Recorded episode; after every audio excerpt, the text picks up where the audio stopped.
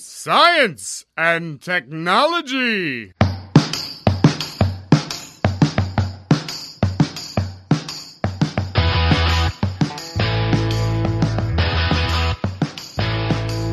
Estamos on com mais um Ciência hoje para falar sobre plantas medicinais. Eu sou Pedro Altreto, professor aqui da UFBC, e vou citar uma frase de um dos meus livros prediletos: Olhai os lírios do campo. A vida começa todos os dias, viu, Célio Angolini? Pois é, eu sou Célio Angolini, sou professor também aqui da UFABC e hoje eu vou citar um provérbio de origem desconhecida que diz: vá frequentemente à casa de um amigo, pois as ervas daninhas obstruem o caminho não usado. Então, para pensar um pouquinho aí. Caramba, o Célio trouxe uma frase hoje, a gente tem que colocar um aleluia aí, que vários programas sem frase, Bom dia, boa tarde ou boa noite, seja qual for o dia ou horário que você esteja escutando esse áudio, seja bem-vindo ao Ciencion, o programa da partícula elementar da ciência, produzido aqui pela Universidade Federal do ABC, a UFABC. Hoje a gente trouxe mais uma partícula elementar com pauta do professor Célio Angolini. Ô Célio, quem que você trouxe hoje pra gente? Então, Pedro, hoje aqui a gente vai falar, como você disse, sobre plantas medicinais e para falar desse assunto a gente convidou o professor João Lago aqui da UFABC, que, que é um especialista no assunto. O professor João ele fez bacharelado e licenciatura em Química pelo Instituto de Química da Universidade de São Paulo, onde também fez doutorado nessa instituição. Atualmente ele é professor associado aqui também da UFABC. Ele integra a rede de pesquisa ResNet MPND, é uma parceria com a, Univers a Universidade Münster, na Alemanha, em doenças negligenciadas. Ele atuou como diretor da divisão de Química de Produtos Naturais da Sociedade Brasileira de Química entre 2014 e 2016 e tem vasta experiência na área de Química dos produtos naturais, atuando principalmente na busca e caracterização de derivados bioativos em espécies vegetais, principalmente aqueles com atividades antiparasitária, anti-inflamatória, antimicrobiana e antitumoral. Bem-vindo, João. Prazer é meu, Célio. Que alegria estar aqui nessa tarde, nesse dia, nessa noite, discutindo essas coisas com vocês. É muito bom estar aqui com vocês. João, a última vez que eu te vi foi tinha cerveja envolvida, que foi no Python of Science. Desde então, lembrei da sua palestra. A gente está muito feliz que você esteja aqui e que a gente queria conhecer um pouquinho melhor você, conhecer um pouco antes da gente falar sobre o tema principal do nosso projeto, do nosso programa, né? É saber um pouco mais sobre você fora do Lattes. De que cidade você é, João? Eu sou da cidade de São Paulo, nascido e criado em São Paulo. Que bairro? Eu nasci no bairro do Limão, na zona norte zona de São norte. Paulo. Eu também sou Isso. da zona norte. Ah, você também é dali da região? Sou do Carandiru. Carandiru, perto de Santana. Não da penitenciária, não do... perto de Santana. A gente, a gente falava que a gente morava em Santana, né? Mas na verdade a gente morava no Carandiru. Mas não dentro do presídio, né? Não, a uma rua do presídio. Meu pai trabalhava ali em Santana, atrás do presídio. Era engraçado isso, né? Quando a gente vai conversando aqui em São Paulo, apesar de ser uma cidade tão grande, né? Você vai conversando com um com o outro, quando você vê, era todo mundo perto, né? Todo mundo vizinho, por incrível que pareça. A maior cidade da América Latina, todo mundo perto, né? Uma coisa impressionante. E onde você mora hoje? Agora eu moro aqui em Santo André, tá? Eu moro aqui pertinho da universidade, porque São Paulo é outra loucura, né? Ou você mora perto do seu trabalho, ou então você fica duas horas no trânsito. Não tem outro jeito. E eu cansado de ficar tanto tempo no trânsito, porque antes de me mudar aqui para Santo André, eu morava na Lapa. E era uma hora e meia, duas horas, todos os dias de trânsito. Isso sem falar quando chovia, quando acontecia alguma coisa, uma ponte que caía, coisas comuns no cotidiano aqui em São Paulo. E esse tempo dobrava. Então nós resolvemos que a melhor solução seria mudar aqui para perto, né? Então agora eu tô a cinco minutos da universidade. Quando eu pego o carro, eu tenho que andar mais do que meia hora, eu já começo a me estressar. Já é uma coisa que me tira do sério andar meia hora de carro. Minha vida mudou completamente. Mas que bacana, João. E assim, a gente sempre gosta de saber também como que você chegou aí para a carreira científica, assim. Você uhum. foi na escola, foi antes, você tinha algum exemplo em casa que também era professor ou fazia alguma coisa relacionada? Minha mãe é professora primária, mas nem por isso eu tive vontade de seguir a carreira do professorado por conta dela, muito pelo contrário. Ela sempre falava, vai fazer outra coisa, meu filho, que não dar aula, pelas razões que a gente conhece muito bem. Sim. E eu terminei o meu ensino fundamental, fui para o ensino ensino médio, naquela época, eu vou contar aqui para vocês, o que eu queria fazer era arquitetura. Eu sempre gostei da parte de arquitetura, parte de design. Sempre foi uma área que chamava muito a minha atenção e que eu queria fazer. Até eu entrar no ensino médio. Quando eu entrei no ensino médio, no segundo colegial, eu me lembro como se fosse hoje, já faz bastante tempo. É, eu tive uma professora de química orgânica e ela falou: Eu vou ensinar agora aqui para vocês a química da vida. Pronto, foi ali. Ali foi um momento divisor de águas. E vou ser bem franco com vocês: eu não era um aluno bom de química no primeiro ano, não, tá? Era um aluno bem medíocre, para falar a verdade. Mas quando essa professora trouxe a química orgânica para nós, que de química orgânica o que, que era? Era nomenclatura, era uma outra reação. Mas eu fiquei tão fascinado com tudo aquilo que eu falei: hum, eu acho que eu vou ter que mudar a escala da arquitetura. eu vou ter que começar a pensar na arquitetura micromolecular agora, né? Eu vou pensar no arranjo de átomos, não mais de tijolo, de pedra, de cimento. Eu vou pensar no arranjo de átomos. E nesse momento que eu resolvi que eu não ia mais fazer vestibular para arquitetura e que eu ia fazer o vestibular para o curso de química. Eu não queria engenharia, eu não queria nada aplicado, por exemplo, farmácia, nada. Eu queria química pura. Eu queria aprender a química. E aí eu fiz o vestibular, entrei e fui uh, estudar. Os primeiros anos não foram nada agradáveis, porque a gente entrava na faculdade achando que ia aprender química e a gente só tinha cálculo, física, vetores, computação, nada de química. Mas o tempo foi passando e os meus olhos foram cada vez mais brilhando, porque eu comecei a reviver, né? E a aprender muito mais a questão da química orgânica. Então, sempre foi a química orgânica. E eu me formei e, com o diploma na mão, eu falei: eu vou trabalhar, vou para a indústria quero ir para a indústria. Pensei em ir para a indústria de aromas. Até que, quando eu já estava com tudo muito claro na minha cabeça o que eu queria fazer, eu assisti uma palestra lá no Instituto de Química sobre química de aromas. falei, nossa, como assim? Quer dizer que tem pesquisa científica na área de química de aromas? E era justamente com a professora com quem eu acabei fazendo o meu doutorado em química de produtos naturais. Então eu, eu direcionei o meu trabalho da química de produtos naturais naturais para entender um pouquinho essa questão da química dos aromas, que era algo que muito me fascinava. Eu fui trabalhar no mestrado com óleos essenciais. Comecei a desenvolver um método de caracterização de compostos, sempre com viés químico, né? Caracterização de compostos de óleos essenciais. E aí essa minha orientadora falou: João, você não faz o doutorado direto, tá? Você não gosta de mestrado, né? Vamos fazer o doutorado direto. Vamos fazer um pouco de química de produtos naturais, que naquela época era uma química puramente descritiva. Era você pegar uma planta, preparar um extrato, vamos, vamos supor que eu faço, fiz um chá, como faz em casa, uma infusão, né? E aí isolava as substâncias, caracterizava, e eu comecei a gostar muito desse negócio, né? de caracterizar substâncias. Bom, resumo da ópera. Cada substância que a gente ia isolando, que a gente ia caracterizando, eu ficava pensando, será que tem uma função importante aí do ponto de vista medicinal? E aí aquela outra frente, olha como a gente vai mudando, né? A ciência é assim, né? A gente vai mudando as nossas ideias, vai mudando nossos paradigmas, vai mudando nossa linha de pensamento. E eu, quando eu me doutorei, eu falei, agora eu vou fazer um pós-doc voltado à aplicação dessa substância, porque o conhecimento de isolamento, de caracterização, já estava ali consolidado, solidificado. E eu precisava pensar na aplicação. E eu comecei, então, um estágio de pós-doutorado na área de uh, busca de compostos com ação farmacológica. Comecei com antifúngicos, depois eu fui para os anti-inflamatórios e a coisa foi caminhando, caminhando até que eu hoje abraço toda essa frente de atividade biológica. Então, se eu digo para os meus alunos de pós-graduação, se entrasse uma máquina do tempo e voltasse lá para o finalzinho da minha graduação e falasse que em 2021, por exemplo, eu ia estar trabalhando com química de produtos naturais, mas com viés muito biológico, né, como é o de fato que a gente faz hoje em dia no laboratório, eu ia rir na sua cara.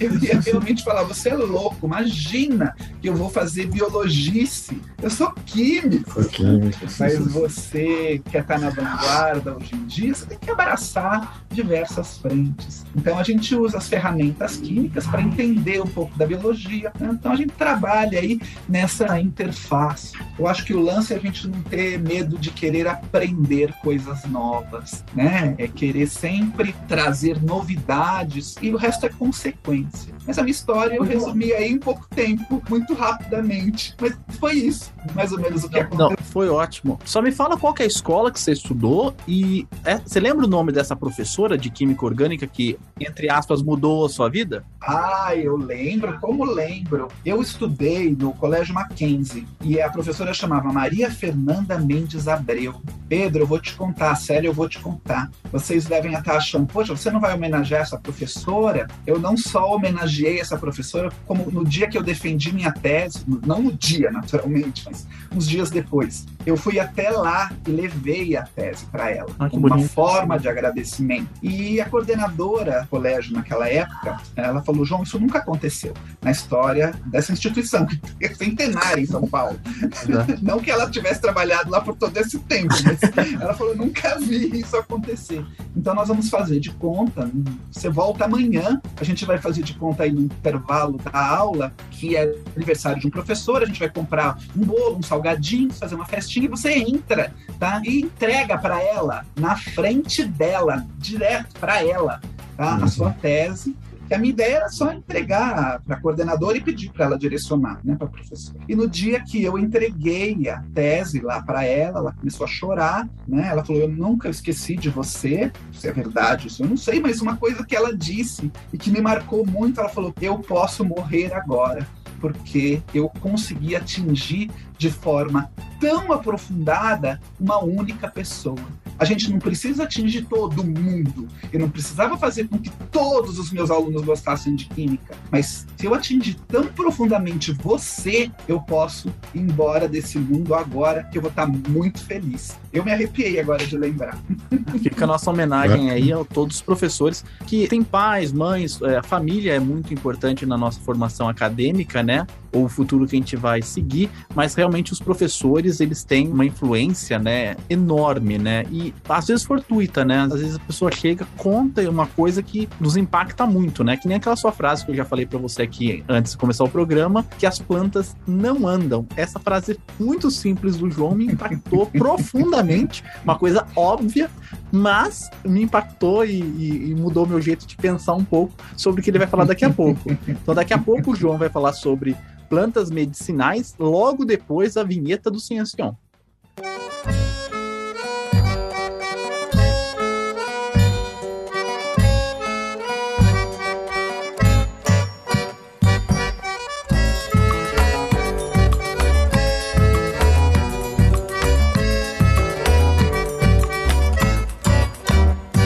Eu fui à feira trouxe alecrim, pra me enfeitar. Trouxe poejo, salvia e jasmim, meu bem, e algumas mudas pra gente plantar. Eu fui à feira e trouxe azedinha, meu bem, e capuchinha para enfeitar. Trouxe barulho, biju e babaçu, meu bem, e umas sementes pra gente plantar. Lá na feira tem jaca e jatobá. Lá na feira tem doce de maracujá. Eu fui à feira e trouxe urucum, meu bem, e genipapo pra gente pintar. Trouxe taioba, cajuzinho e quando trouxe pupunha e cupuaçu. Eu fui à feira e trouxe buriti, meu bem, e umas mudas de buritizais. Trouxe machixe e um baião pra ti, meu bem, e trouxe um queijo de Minas Gerais. Lá na feira tem trevo e almeirão. Lá na feira tem pequi e capim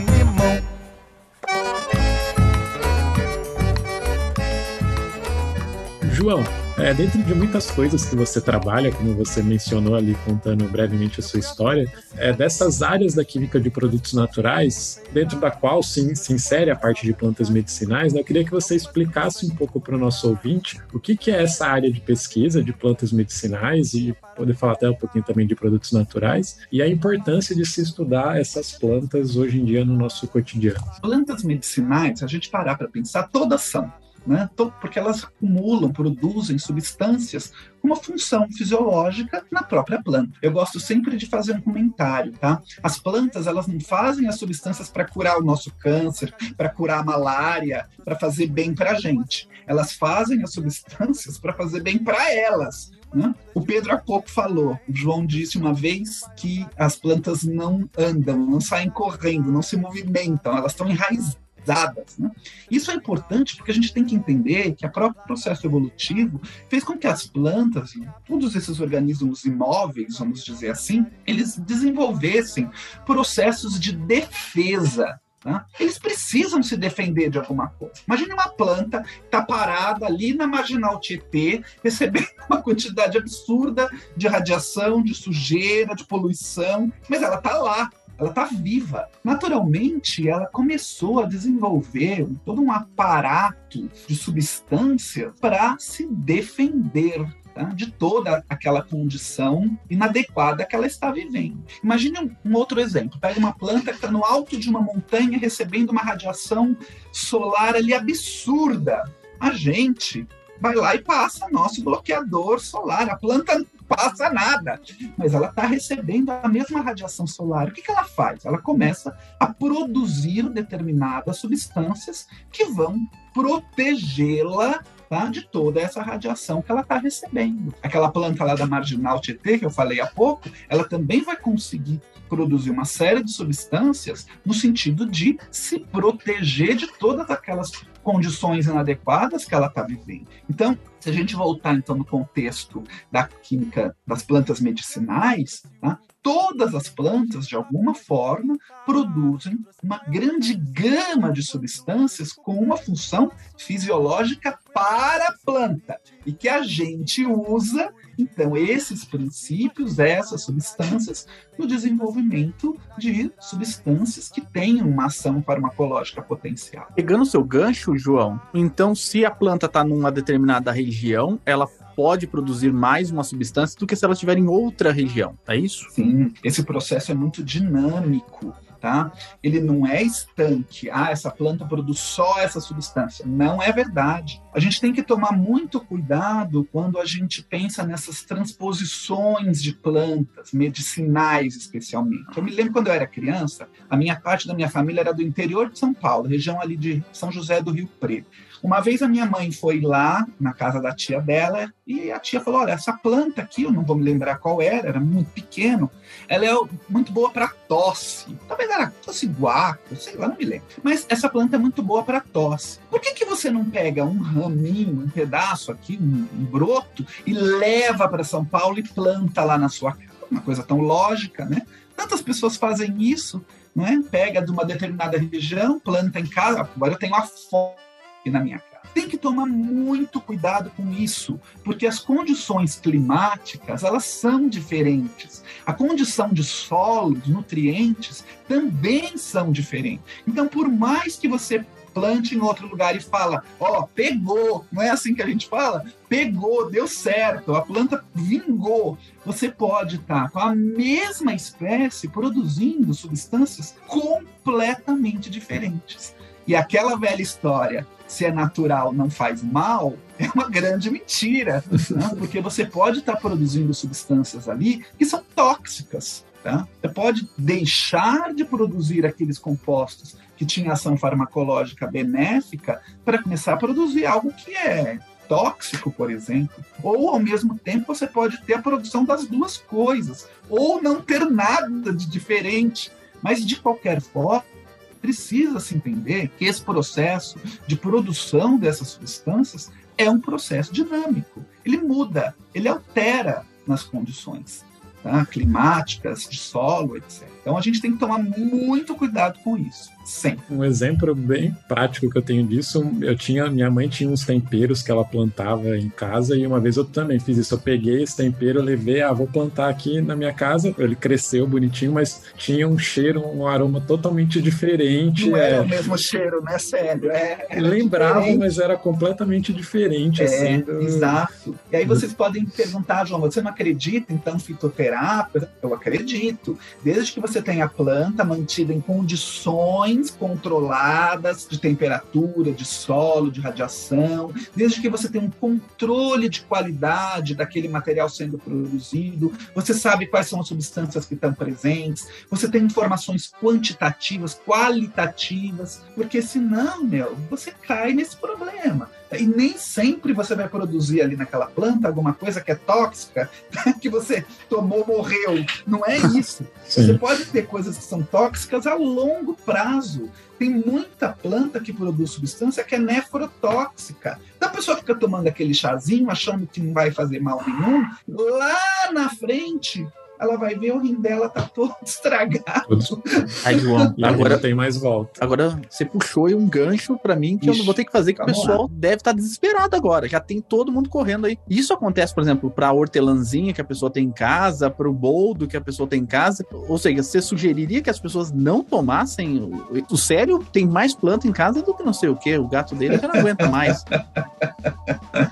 Não, não, é que não, não precisa parar de tomar, não toma mais nada, não é isso, tem todo um conhecimento por trás. Mas o que a gente precisa pensar é entender como é que as pessoas faziam, tem que trazem esse histórico desse preparado, tá? Essas plantas medicinais, elas têm todo um histórico por trás. As pessoas sabem, por exemplo, que tem épocas adequadas para você utilizar uma determinada planta em detrimento a outras épocas. Tá? Então, todo um conhecimento que a ciência constrói tá? e prova ele está enraizado, se é que vocês me permitem usar essa palavra, está no conhecimento tradicional. Isso é muito, muito sofisticado, é um conhecimento elegantíssimo, tá? Que as pessoas têm, que carregam isso. Tá? Não é que a gente não pode fazer um uso, tá? mas tem que usar com parcimônia, tem que olhar com muito cuidado. Tem o jeito de preparar, tem o jeito de coletar a planta, tem a hora da coleta, tem o mês correto para você pegar. Tá? O pessoal tem todo esse conhecimento que depois a gente prova cientificamente que é por conta dessa dinâmica que eu comentei da produção dos metabólitos. Tá? A gente comentou aqui agora há pouco da questão da variação que a gente chama de fitogeográfica, ou seja, regiões diferentes produzirem substâncias diferentes. Gente, imagine primavera, verão, outono, inverno, ou então, como a gente está passando agora, no mesmo dia, frio, calor, né, no intervalo de uma semana, tanta mudança climática, as plantas ficam doidas também, tá? E elas começam a produzir variados metabólicos. Se você pegar conhecimento popular, até pegar pajés, pegar os indígenas, eles carregam um conhecimento brutal em relação a isso. Eu me lembro de uma história, um colega que fazia doutorado na mesma época que eu, que ele foi até a Amazônia coletar uma planta e ele teve contato com um grupo indígena que utilizava aquela planta para o tratamento da malária. E eu não sei como que ele conseguiu essa informação, mas o pajé falou para ele que só a planta funcionava, tô aqui fazendo entre aspas com a mão,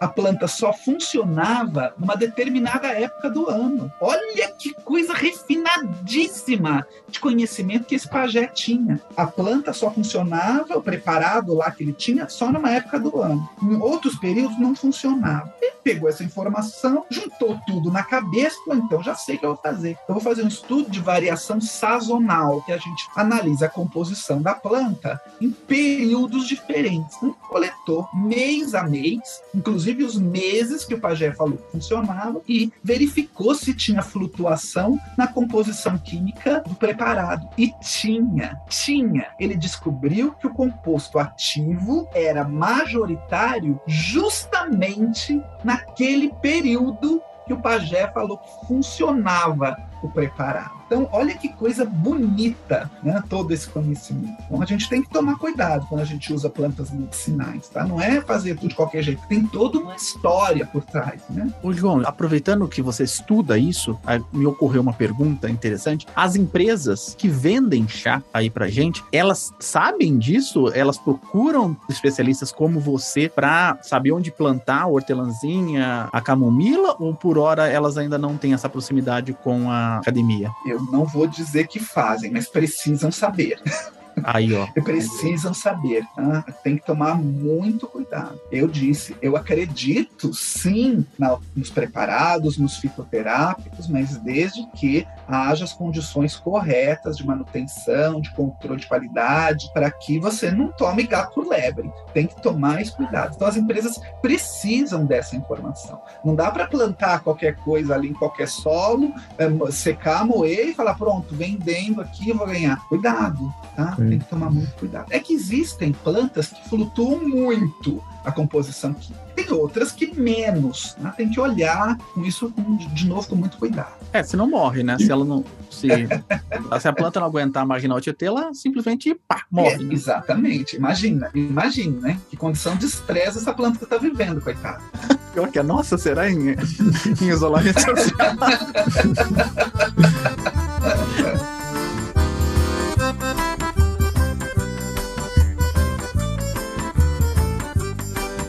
linda flor brotou no meu terreiro, me causando destempero e me deixando afim de chegar-me perto quando eu me aproximava. A linda flor exalava um doce cheiro de jasmim.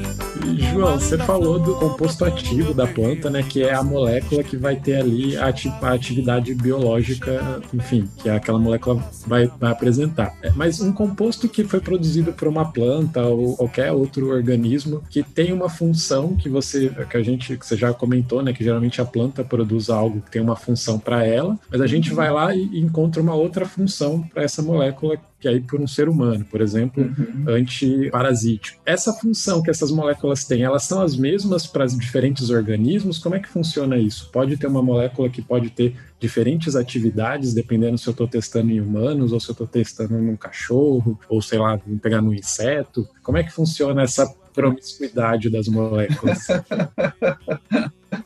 É, primeiro ponto, além da questão qualitativa que você está falando, é a questão quantitativa, né? A gente tem que pensar na questão das dosagens. Tudo vai depender tá, do tamanho do, do organismo que você vai testar, né? Humano, animal, é, microorganismo, assim por diante. Mas existe sim uma questão associada à função. Mas, de novo, eu gosto sempre de falar: não é porque uma planta produziu um agente antitumoral que ela fez aquilo porque ela está com câncer. Não é, tá? O agente antitumoral é uma aplicação dada para nós. E uma mesma substância, Célio, produzida por aquela planta com uma função fisiológica para ela e usada para nós, para antitumoral, por exemplo, ela também pode ser antiparasitária, ela também pode ser um, anti-inflamatória, tá? Ela pode ter vários papéis farmacológicos, vamos dizer assim. Eu não diria que é uma promiscuidade, porque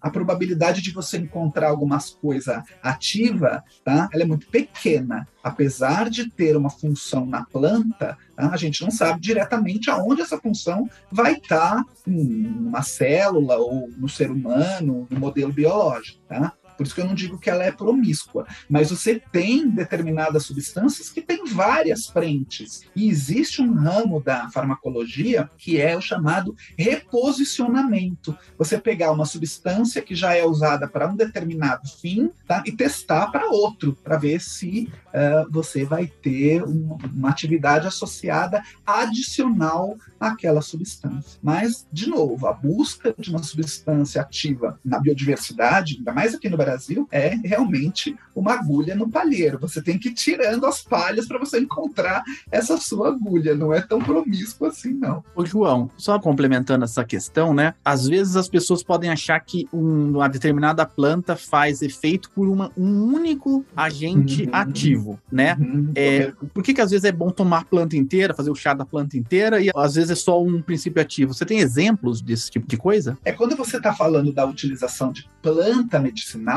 você está falando de um preparado, de uma mistura de substâncias, tá? Você não está falando num único composto. Quando eu falo do trabalho que a gente desenvolve no laboratório, nosso foco ainda é a substância isolada, porque eu preciso entender o papel daquela substância sozinha. Porque a gente sabe muito bem que existem os chamados efeitos sinérgicos. O que, que é o efeito sinérgico? Um mais um dá dois. O efeito sinérgico, 1 mais 1 dá 3, dá 4. Você pode ter uma ação potencializada tá, do que por duas ou mais substâncias do que a ação de uma sozinha. Tá? Então, esse efeito sinérgico ele aparece muitas vezes quando você está trabalhando numa mistura tão complexa de substâncias que é um preparado de uma planta medicinal. Mas mas, de novo, a gente tem que tomar cuidado, que você pode ter substâncias ali naquele preparado, numa escala, às vezes, muito reduzida, numa quantidade muito pequena, que pode te trazer certos efeitos colaterais. Esse é um cuidado que a gente sempre tem que tomar. Já disse, efeitos a longo prazo, não é agora. Tomei agora já vou, vou morrer. Não, não é isso. Tá? A longo prazo, de tanto utilizar, você pode ter um efeito colateral lá na frente. João, ainda pensando em termos é, da atividade que você comentou que essas moléculas podem ter, eu queria que você comentasse um pouco para quem está ouvindo a gente como que é esse processo de determinar se uma molécula vai ter uma atividade X ou Y. É uma coisa fácil? Você determinou a estrutura, ela vai ter essa atividade? Como que é isso no laboratório? O trabalho do laboratório ele, está esquematizado num roteiro, vamos dizer assim. Tá? Primeira coisa que a gente faz é buscar na literatura científica, artigos científicos, se já existe alguma eh, descrição da utilização na medicina popular para aquela planta, para o viés farmacológico que eu quero. Então, por exemplo, se eu quero usar uma determinada planta para o tratamento da malária, tá? que é uma das doenças tropicais negligenciadas, que é foco do nosso grupo. Então, eu quero desenvolver uma pesquisa para descobrir algum composto que tenha essa ação. Então, eu vou para a literatura e eu vou buscar nas informações etnofarmacológicas a utilização dessa planta X para o tratamento da malária. Existe muita coisa descrita na literatura e poucos estudos que comprovam essa ação. Então, eu disse há pouco tempo que a gente precisa tirar as palhas do palheiro né, para chegar lá na agulha. Quando você usa essa frente etnofarmacológica, seu palheiro é bem menor. Você não está partindo do nada. Você está partindo de uma informação etnofarmacológica. Então, o que, que a gente faz? Primeiro, pega a informação da literatura, procura preparar o material da forma que está descrito lá e avalia quimicamente que tipo de substância está presente e avalia farmacologicamente se aquela atividade realmente ocorre naquele material. Então, vamos supor que uh, isso aparece muito na literatura, que a população utiliza as raízes de uma determinada planta na forma de uma garrafada. O que, que é isso? Eles colocam na pinga. Olha que coisa inteligente, né? Não vai botar na água, se não se extrai só, coisa muito polar. Não vai colocar na gordura, se não sai muito a polar. Eles põem na pinga, que é etanol, né? um dos solventes que a gente mais usa lá no laboratório para fazer extração. Eles preparam a garrafada, esse material eles ingerem. Muito bem, o que, que a gente faz no laboratório? Repete o processo. Só que a gente usa etanol, o mesmo solvente, o mesmo processo. Né? Pega esse extrato etanólico, testa quimicamente, vê que tipo de substância tem. Testa do ponto de vista biológico, farmacológico, vê se existe atividade ou não. Um dado puramente qualitativo. Sim ou não? Tá? Sim testa numa concentração elevada, a atividade está comprovada. Então, a gente sabendo que tipo de substância tem e a gente comprovando a atividade, é que vem o processo mais refinado, tá? De se isolar as substâncias responsáveis por aquela atividade. Então, são vários procedimentos químicos né, no laboratório até você chegar naquela substância ou naquelas substâncias, nem sempre é uma, né? Você pode ter várias. E aí, com essa substância, nós fazemos a determinação estrutural. Tá? Então, a gente constrói a arquitetura, que carbono está ligado em que hidrogênio, que carbono está ligado em que oxigênio, como que é o arranjo estrutural. E aí, uma vez definida a estrutura, é que a gente parte para a comprovação agora da atividade de uma forma um pouco mais refinada. E aí vem os dados quantitativos. Quão ativa é aquela substância? Se comparada, por exemplo, a um fármaco padrão utilizado no tratamento daquela doença. Aí a gente consegue quantificar, olha, é mais ativa, ela é menos ativa. Primeiro a gente faz os estudos em modelo celular, depois, dependendo da estrutura do composto, dependendo da atividade, se é muito promissor, é que vem a próxima etapa, que é o estudo no modelo in vivo, no modelo animal. Tá? Então, são muitos degraus né, que precisam ser galgados devagar né, até a gente chegar ali no verdadeiro protótipo molecular, que são poucos,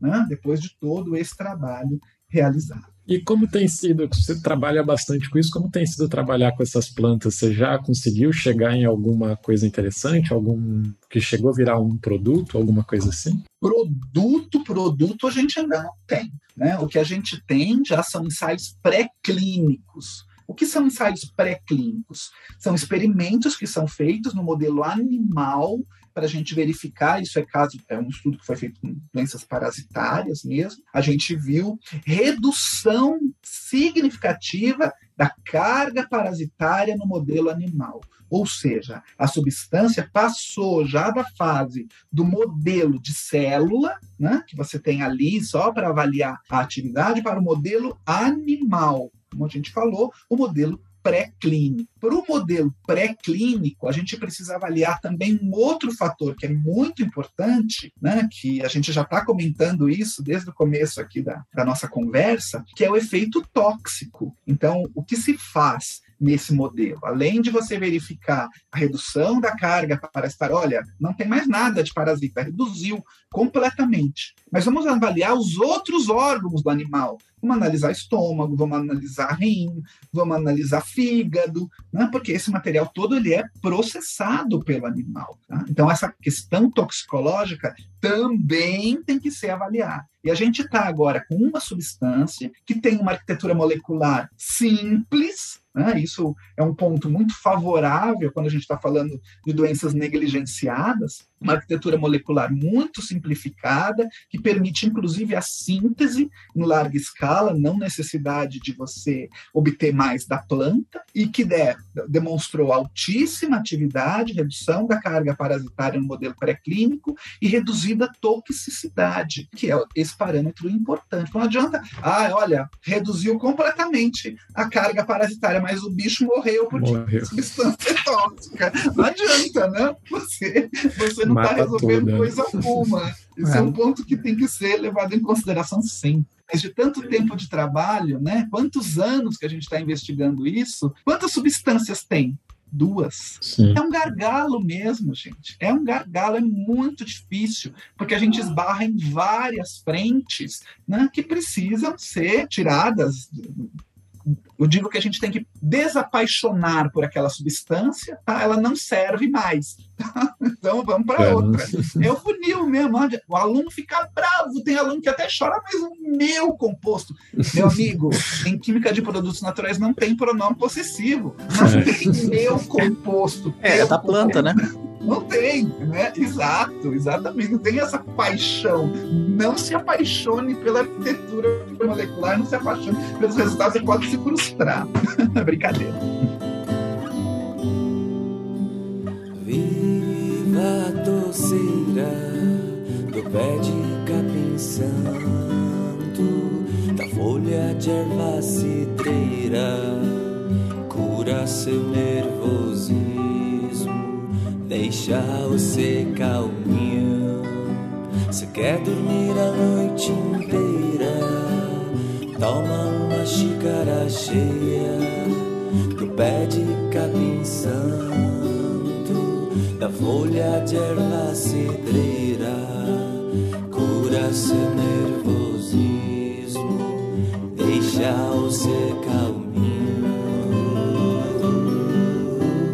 João, só para a gente retomar a primeira pergunta da nossa conversa aqui, né, sobre a importância de estudar plantas, né, porque a gente vive num mundo que as pessoas acham que o leite vem na caixinha e coisas do tipo, né, e daí a pessoa pode pensar assim: não, mas a química produz essas substâncias aí. Por que a gente precisa da planta em si, né? Por que, que a gente não pode depois descobre qual é e a gente mesmo, todo mundo acha, lá no laboratório eles fazem qualquer molécula que eles quiserem, né? Depois de um tempo a gente precisa da planta ainda ou não? A gente consegue fabricar esses princípios ativos aí?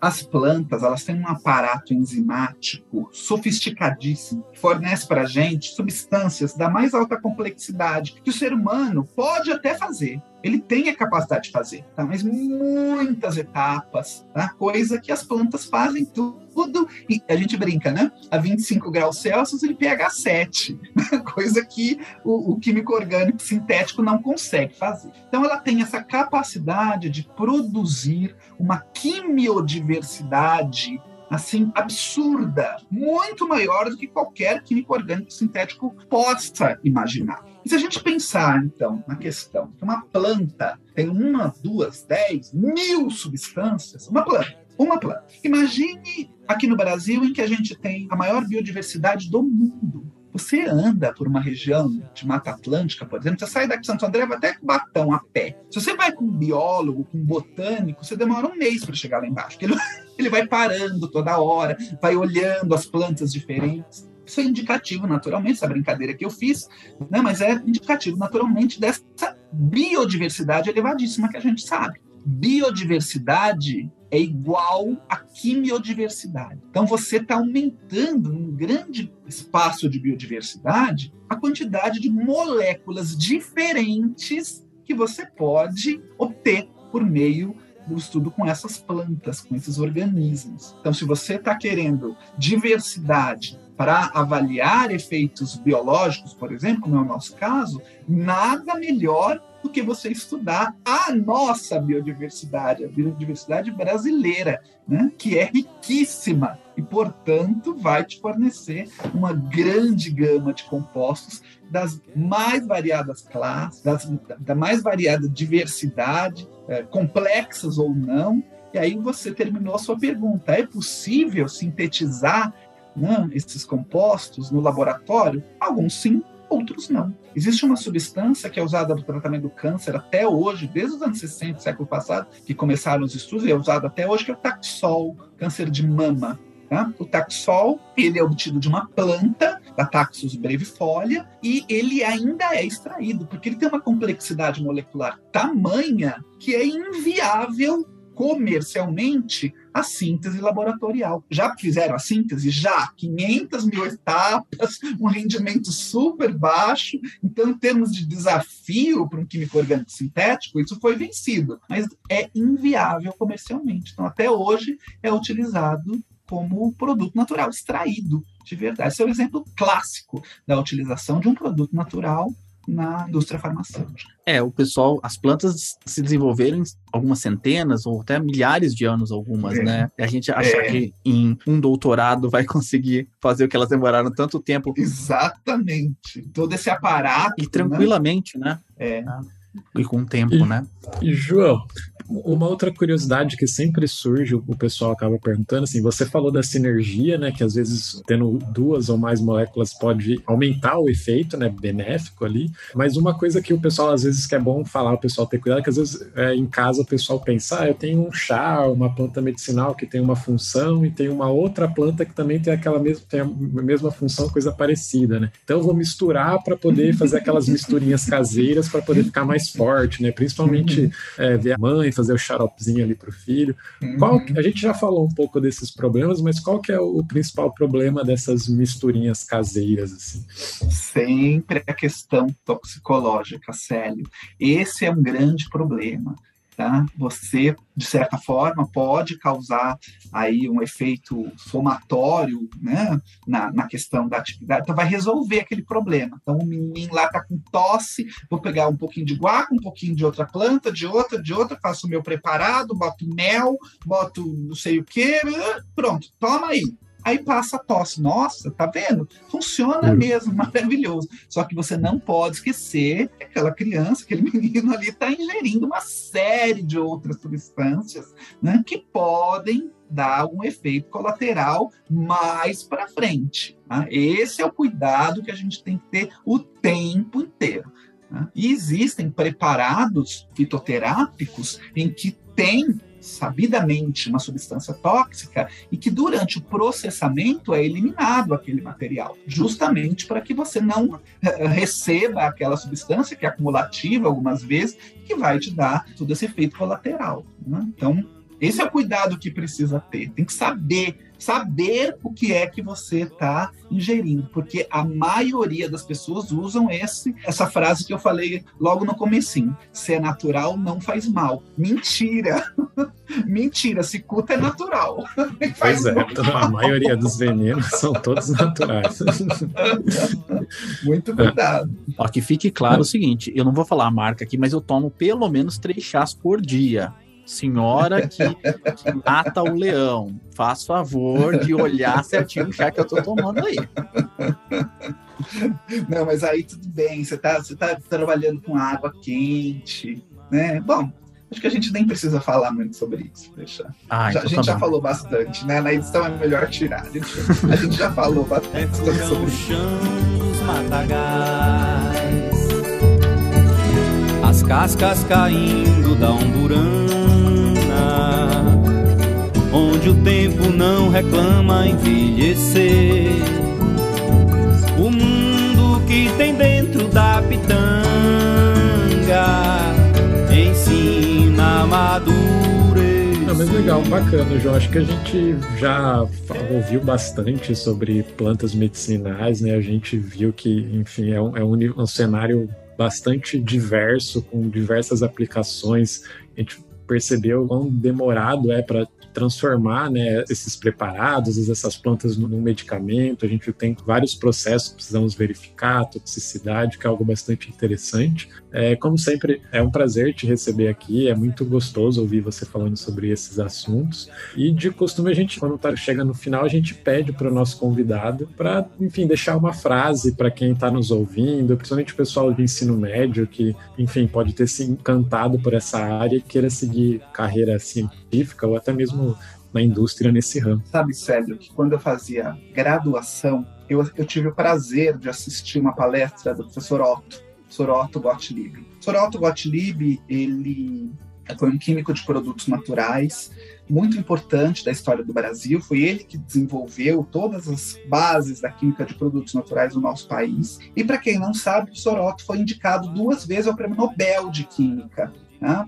No final da década de 90, comecinho dos anos 2000, ele ainda estava vivo, né? E ele recebeu essas duas indicações, que para nós, né, da comunidade, é como se fosse que tivesse ganhado, né? Uma indicação de um prêmio tão importante quanto esse. E ele, nessa palestra, ele terminou a, a apresentação dele falando uma frase que isso ele sempre falava. Ah, ele falava assim: uma substância de uma planta pode ser mais importante do que uma galáxia. Ou seja, você pode ter no universo micro uma substância extremamente valiosa. E eu, aquilo ficou marcado na minha cabeça. Eu acho que por conta dele também eu acabei né, me apaixonando um pouquinho pela química de produtos naturais, que acabou né, ajudando aquela história que eu contei da química dos aromas que eu acabei desenvolvendo na pós depois.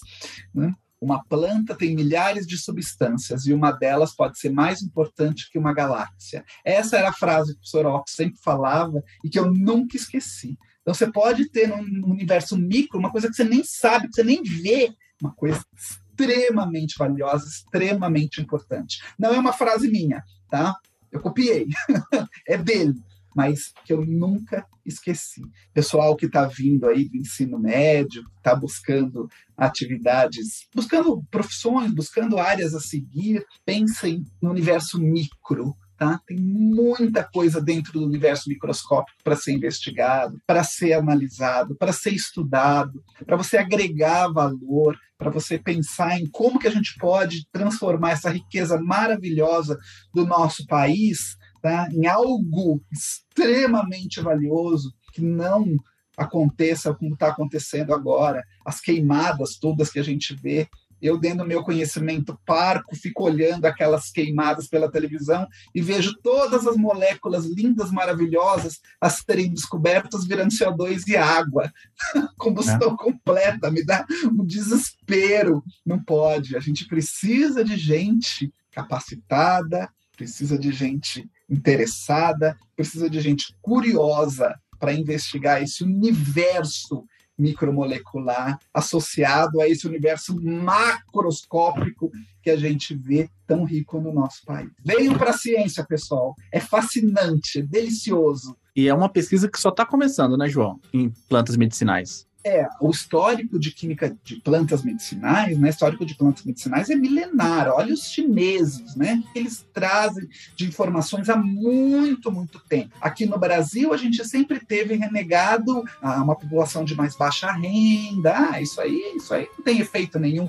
Mentira! Mentira deslavada uma informação riquíssima, como algumas histórias aí que eu compartilhei com vocês, né? um valor agregado elevadíssimo que a gente precisa, né? nosso papel como formador de gente, formador de pessoas, né? desenvolvimento, ciência, tá? agregar e juntar a ciência a essa informação e buscar essas novas informações, essas novas descobertas. Ô, João, é mais uma vez um prazer te ouvir. Adorei sua palestra no Python of Science. Aqui também, a gente poderia ficar ouvindo você falar horas e horas. Você quer, você quer deixar algum contato, algum Twitter, Facebook, Instagram, ou a página do grupo, ou algum vídeo, alguma coisa que você queira compartilhar com o pessoal? A melhor forma, eu, eu disse para você, Pedro, que eu sou bem antigo, tá? Não parece, não, mas sou.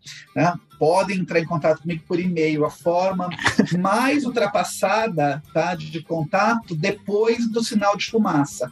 Tá? É sinal de fumaça, e-mail, depois vem tudo isso. Tá? Podem entrar em contato comigo. É joão.lago.ufabc.edu.br. Podem me inscrever, passo informação, troco informação com vocês. Tem um monte de material, mas isso aqui é, é um prazer compartilhar com vocês. Muito obrigado, João. Obrigado, Célio. Obrigado, Pedro. Prazer de novo te receber aqui. Imagina, o prazer é meu. Olha, se você quer falar pra gente qual que é a sua história com as plantas medicinais, deixa um comentário aqui no Facebook, no Twitter, no Instagram, no TikTok. É só arroba Ciencion, ciência sem A on. Deixa lá o seu comentário e conta pra gente qual que é a sua relação com as plantas medicinais. A gente volta a qualquer momento. Obrigado, Célio, pela pauta. Obrigado, professor João Lago. Até mais. Tchau.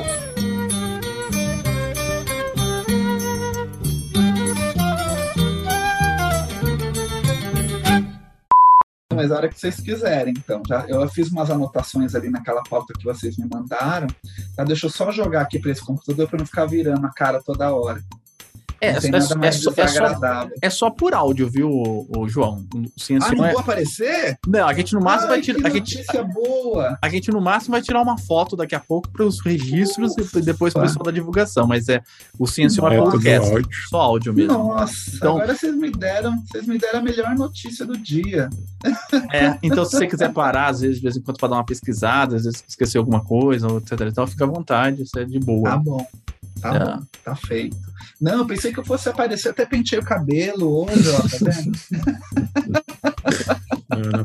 Tava achando feia aqui minha casa, achei que tinha que pôr uns, uns enfeites. Ah, não, vou, não vou aparecer. É uma estante, né? Que é normal é, por, uma estante. Mentiras, é. Só, só que acho que é, E vocês, vocês publicam isso no, no, ah, mensalmente? Qual é a periodicidade? Duas Agora vezes por, a gente tá lançando duas vezes por mês. Duas né? vezes por mês. É, é no site ciencion.com, você entra lá no ciencion.com uhum. ou tá no Eu Spotify. Entrei. Tá no Spotify, tá no Deezer, tá no YouTube também. É, tem um... Sério? Vai, vai, o nosso vai aparecer lá, vou mandar para meus parentes, eles vão ficar Sim, aparece pode, por favor.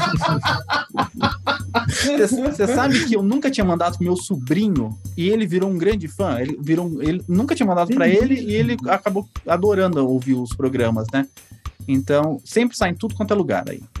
ah, legal, gente. Tamanho Bom, vou saber. Mas eu estou à disposição, sempre que vocês quiserem, tá? É, contar os meus causos aqui. O tempo, o tempo vai passando, eu vou aprendendo mais causos. Vou vai tendo mais... Cada vez quero ver virar aqueles vêm, né? Que o pessoal de antigamente, lá na, na, na, USP tinha muitos. A gente ia na sala do, de um professor que no final a gente nem ia mais, porque você sentava lá, ele senta aqui. Aí ele começava a contar, a conta. da época que ele era aluno. Então você ia lá tirar uma dúvida de um negócio que a tarde inteira. Como é? é, mas esse tipo de gente não existe mais. Esse podcast foi editado por Gabriela Lima.